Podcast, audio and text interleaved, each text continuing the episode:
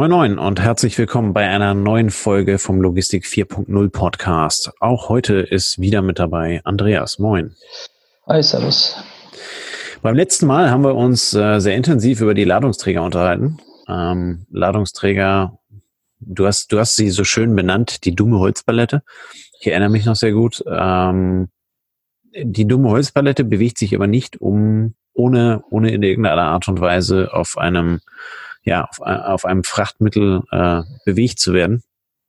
Ähm, von ja, daher wollen wir heute mal aus äh, mehr oder weniger aktuellem Anlass auf, auf den Frachtmarkt eingehen. Ähm, äh, damit landen wir zwar wieder so ein bisschen beim, beim Thema Corona, ähm, da die reichhaltigen Grenzschließungen doch dazu geführt haben, dass, äh, dass, dass da einiges los ist auf dem Frachtmarkt. Ähm, auf der anderen Seite muss man eigentlich konstatieren, es sind nicht die Grenzschließungen, sondern es ist eher das Konsumverhalten ähm, der Menschen, ähm, die in dem Sinne dann bedingen, dass sie Ware überhaupt gar nicht mehr brauchen, beziehungsweise zum Beispiel, wenn der wenn der wenn der Mercedes ohne äh, wenn der Mercedes seine seine ähm, äh, na, seine, seine Produktionsbänder stilllegt äh, für drei, vier Wochen, ähm, dann passiert da einiges auf dem Frachtmarkt, weil der nämlich ansonsten just in time arbeitet äh, und äh, dementsprechend fallen relativ viele Frachten weg oder sind anderweitig dann halt eben auf einmal wieder verfügbar.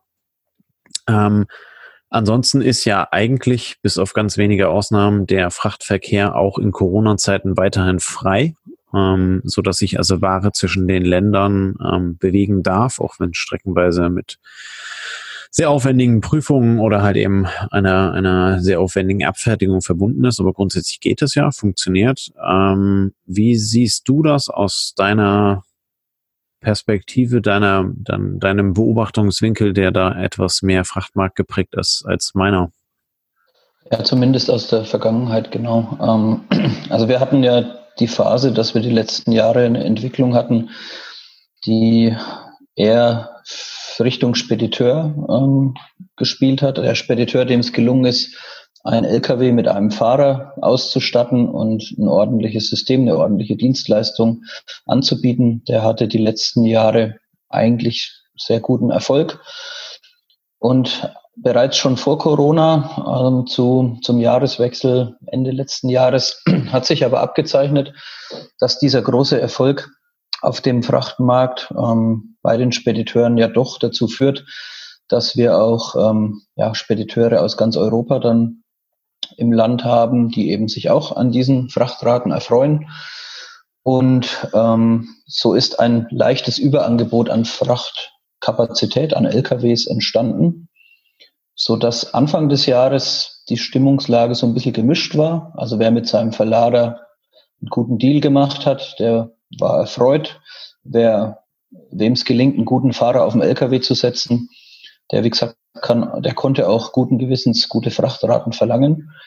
Und jetzt ist es so, wie du sagst, die Automotive-Industrie, also eben nicht nur Daimler, also hätte nur Daimler gestoppt, hätten wir am Frachtmarkt wahrscheinlich nichts gespürt.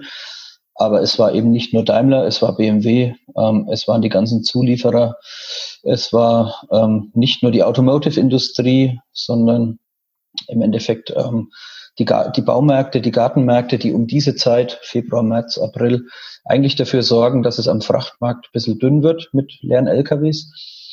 Ähm, auch die mussten ja zumachen und schließen, zumindest vorübergehend auch in den Bundesländern ein bisschen unterschiedlich, aber es hat eben dafür gesorgt, dass diese Supply Chains gestoppt wurden, dass da nichts mehr geliefert wurde. Noch, noch mal eine Schippe drauf, selbst aus Asien kommt ja noch nicht das an, was man vor einiger Zeit bestellt hat und jetzt hier erwartet, weil es eben dort aufgrund der Corona-Fälle im Januar, Februar, dass wir auch dort weniger Ware haben. Und so hat das Gesamtsystem einfach den Bedarf, ähm, man kann sagen, halbiert, wenn nicht sogar mehr als halbiert. Und das hat dazu geführt, dass wir, dass wir Überkapazitäten an LKWs en masse hatten ähm, und immer noch teilweise haben. Und der sich mühsam entwickelte Frachtmarkt der letzten zwei, drei Jahre eigentlich ähm, zusammengebrochen ist. Ja, ähm, das mit, mit, äh, mit Asien, da gebe ich dir vollkommen recht. Ähm, auf der anderen Seite, ähm, Wuhan und, und die Epizentren da drüben ähm, sind langsam aber sicher wieder in der Lage, die laufen wieder an. Wir bekommen eigentlich ganz gut mittlerweile ähm, wieder Ware aus, aus Fernost. Ähm, die wird rechtzeitig verschifft. Äh, die ähm, Lieferanten sind in der Lage, auch die Mengen zu liefern, die wir angefragt haben. Da gab es eine ganze Zeit lang und gibt es sicherlich auch immer noch ähm, einen gewissen Rückstau ähm, an, an offenen Aufträgen, die halt eben abgearbeitet werden müssen. An der Stelle würde ich aber noch ergänzen, dass halt eben aufgrund der Corona-Pandemie bei uns in Europa halt eben jetzt genau das gleiche Phänomen auftritt, was vor, keine Ahnung, acht bis zehn Wochen in, in, in China der Fall war, dass halt eben genau die Häfen überhaupt nicht mehr in der Lage sind, ähm, aufgrund der Vorsichtsmaßnahmen, aufgrund der Krankenquoten, ähm, halt eben diese Mengen überhaupt abzufertigen, die da kommen. Ähm, was dann ähm, ja gleichermaßen ähm, halt eben in diesen, ja, in diesen Frachtmarkt mit reinspielt ähm, wenn du deine Ware brauchst, weil du sie, keine Ahnung, in der Aktion hast oder sonst irgendwas, ähm, dann wird es auf einmal wieder relativ eng.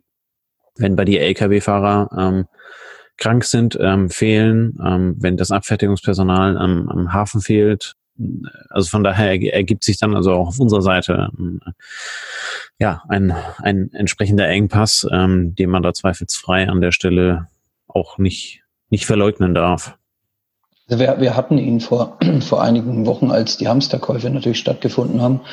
Da war es eben so, dass man sich als Händler schon gefreut hat, dass der Frachtmarkt Kapazitäten hergibt, weil die Industrie eben nicht arbeiten konnte oder nicht in dem Umfang wie normalerweise.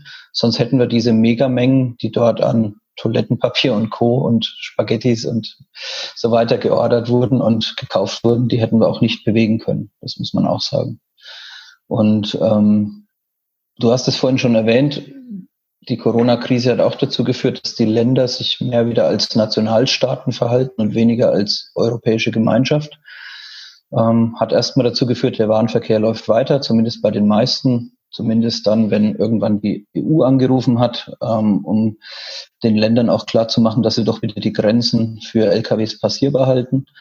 Ähm, aber es, man hat schon gespürt, diese dieser europäische Frachtmarkt, der sich lange entwickelt hat, wo letztes Jahr auch sogar die Kabotage noch in der Diskussion war, ähm, der kann ganz schnell wieder kippen und es kann ganz schnell wieder nationale Interessen geben. Und die können dazu führen, dass ein sich über Jahre entwickeltes System sich auch innerhalb von kurzer Zeit wieder sehr schnell verändert. Ja. Von daher ist ja eigentlich essentiell ähm, beim Frachtmarkt die Frage, so wie überhaupt generell in der ganzen Wirtschaft, ähm, wie schnell sich die, ähm, die Volkswirtschaften halt eben jetzt von diesem Corona-Schock erholen. Ja. Ähm, wie sehr es dann halt eben wirtschaftlich wieder vorangeht, vor allen Dingen wer wirtschaftlich vorangeht und wer wirtschaftlich wegfällt. Ähm, also äh, äh, gerade in, in, in einer Woche, wo sehr viel über die Lufthansa diskutiert wird äh, und die staatliche Beteiligung an der Lufthansa, ähm, ja. die zweifelsfrei nichts dafür kann, ähm, dass halt eben genau die ganzen Flüge gestrichen werden. Ähm, aber das ist ja auch ein riesiger Frachtmarkt am Ende. Ne? Also hier Lufthansa Cargo ist ja auch ähm, mit, mit einer der etwas größeren ähm, Carrier, die also aus, aus äh, Fernostware oder aus überall aus der ganzen Welt Ware herholen.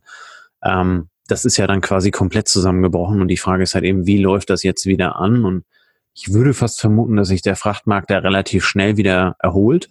Ähm, auf der anderen Seite gibt es sicherlich ähm, aufgrund des guten Frachtmarktes vorher dort, wo der Spediteur, der Carrier im Zweifel also Preise gegen seine Kunden durchsetzen konnte aufgrund von Fahrermangel, aufgrund von Kapazitäten und solche Dinge. Das äh, wird sicherlich den einen oder anderen Player auch dazu bewegt haben, ähm, sich da in wirtschaftliche Risiken reinzubegeben, ähm, die ihm jetzt halt eben vielleicht dann gerade den Kopf kosten oder beziehungsweise nicht den Kopf, sondern halt eben die wirtschaftliche Existenz.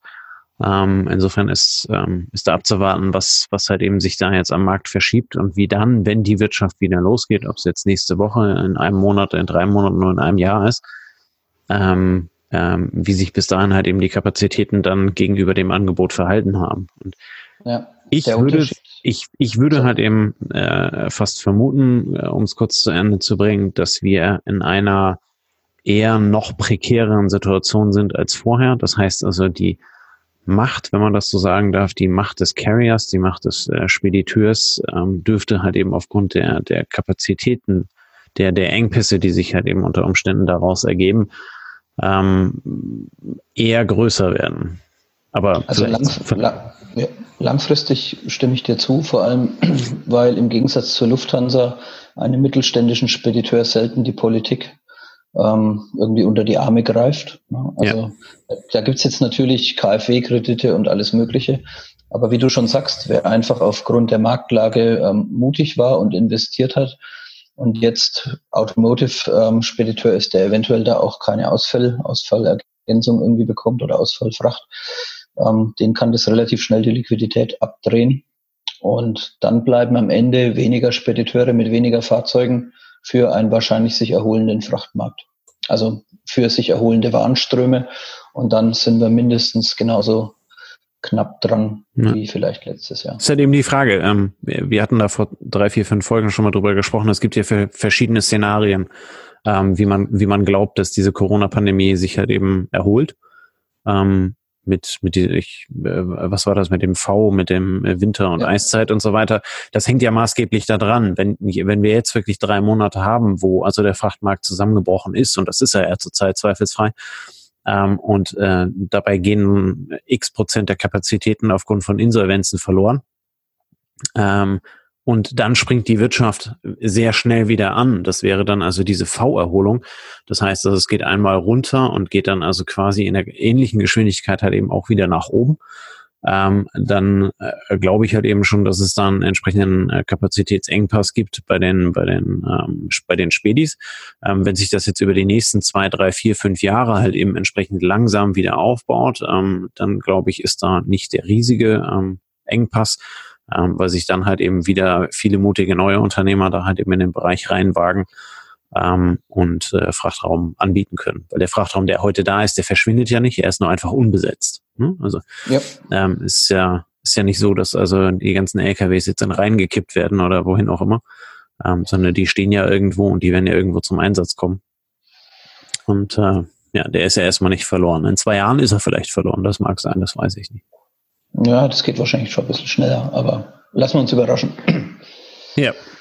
Gut, in dem Sinne, kurz und knapp, äh, wer zurzeit Frachten verhandeln möchte, der sollte das unbedingt tun. Ähm, die äh, Ölpreiseskapaden am Markt haben da auch gerade ihr Übriges getan ähm, und äh, Öl und äh, Quatsch, Öl, Öl, Benzin und Diesel sind mal eben um, um geschmeidige 25 Prozent gefallen. Ähm, das kann man jetzt sehr gut nutzen. Ähm, wer jetzt am Frachtmarkt interessante Frachten anzubieten hat, ähm, der sollte das tun. Der wird sicherlich gute Angebote dazu kriegen. Allen anderen wünschen wir ein, lang, ein langes Durchhaltevermögen, dass sie es halt eben durch diese schwierige Zeit bringen. Ja, und äh, so verabschieden wir uns dann auch schon wieder. Ähm, wünschen euch noch einen schönen Abend. Vielen Dank für eure Aufmerksamkeit, vielen Dank für eure Zeit und ähm, sehen uns dann nächste Woche mit dem nächsten spannenden Thema wieder.